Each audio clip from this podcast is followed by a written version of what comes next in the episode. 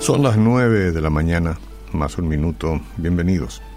Gracias por estar acompañando este tiempo. Vamos a cambiar de tono un ratito, bajar los decibeles y después volverlo a levantar, seguramente, ya se verá, conforme lleguen las canciones y entendiendo que hoy es viernes y siempre los viernes, no sé por qué resulta que es especial, aunque todos los días lo son, en esta radio al menos. Pero ahora vamos a pensar.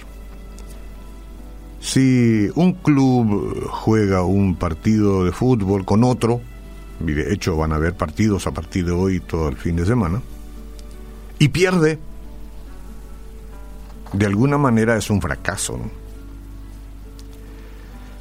A ver, si saliste hoy a visitar clientes, porque lo tuyo es la promoción, la venta, o saliste o trataste de conectarte con algún cliente para vender todo el día y al final del día no concretaste nada, importante al menos, de alguna forma es un fracaso. O si hoy es el cumpleaños de tu esposa y despertaron, tomaron un desayuno, como sea, luego saliste de la casa y no dijiste ni mu, y es el cumpleaños de tu esposa, olvidaste, entonces es un fracaso. Pero estos pequeños ejemplos no son fracasos que uno de los cuales no pueda este, convertirlo después mañana, por ejemplo, en éxito o más tarde. Son herramientas, el fracaso es una herramienta ¿eh? y así es como tenemos que verlo. Y de esto se trata nuestra reflexión. En Lucas 22, versículo 31 al 34, hay un episodio de fracaso y es importante que lo repasemos. Dijo también el Señor, Simón, Simón, he aquí Satanás os ha pedido para zarandearos como a trigo. Pero yo he rogado por ti que tu fe no falte. Y tú, una vez vuelto, confirma a tus hermanos. Él le dijo, Señor, dispuesto estoy a ir contigo no solo a la cárcel, sino también a la muerte. Una promesa de victoria contundente. Y Jesús le dijo, Pedro, te digo que el gallo no cantará hoy antes que tú me niegues tres veces que me conoces. y ustedes ya saben la historia. Fracasó Pedro. Prometió, intentó, procuró, tenía, tenía buenas intenciones, pero fracasó. Porque aquí el gallo cantó y él le negó. Y miren que Pedro fue un hombre de gran fe y de acciones valerosas. ¿eh? No, no, no era un despilfarrado en el sentido de que no quería tener relación correcta con Dios con Jesús.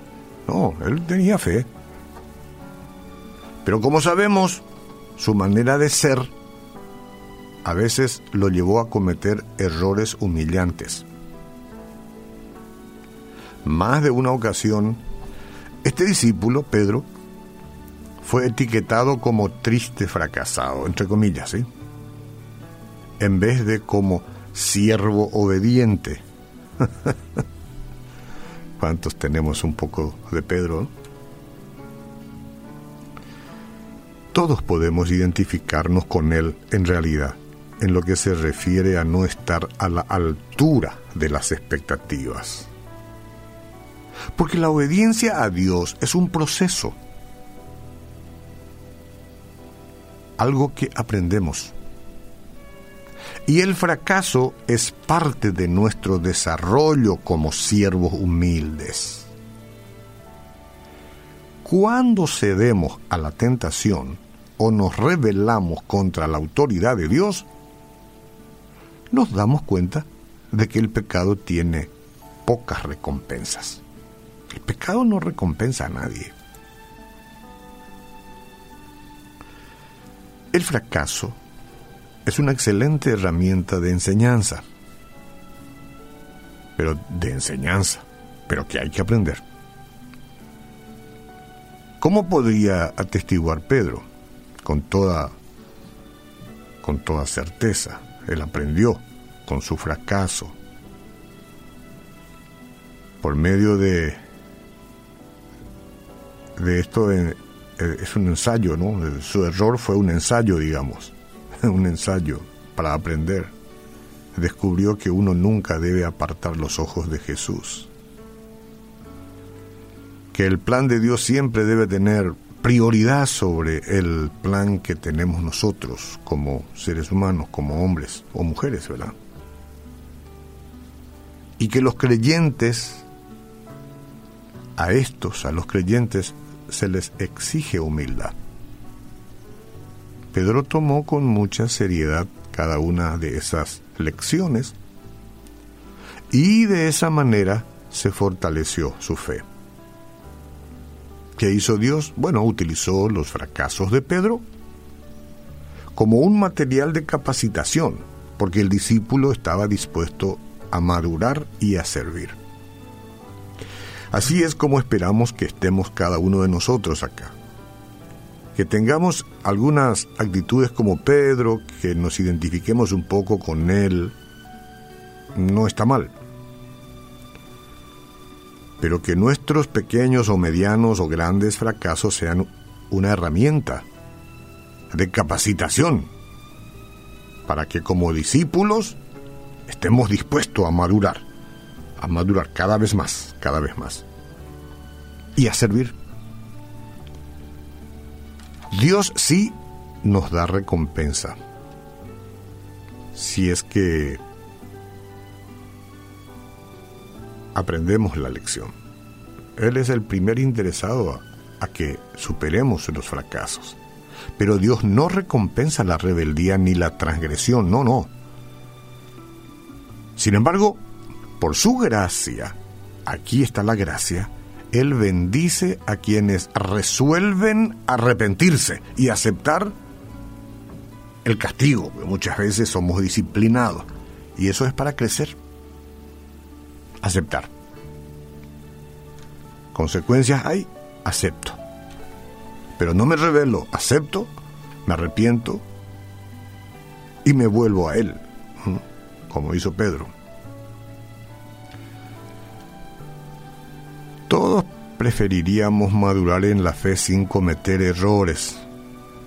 Ah, si pudiera yo madurar sin hacer sufrir la causa del Señor. Pero no podemos negar que los deslices son instructivos. Cuando cometí un error, no tengo recompensa por el error, el pecado no recompensa a nadie, pero me instruye pero aprendo. El fracaso nos enseña que es mucho más sabio ser obediente al Señor. Esa es una lección que todos debemos tomar muy en serio. No sé cuán a menudo cometo algún fracaso, Señor, pero a veces siento que fracaso.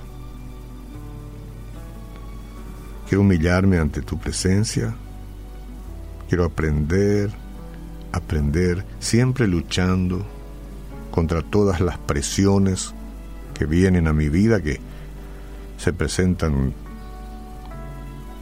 de muchas formas y con muchos colores. Y a veces está la trampa en el camino y el fracaso por parte de nosotros. Que cada fracaso sea un peldaño superado para subir a mejor altura y aprender que el pecado no premia, pero que tú sí premias, tu gracia me cubra y me haga nuevo en esta mañana de viernes.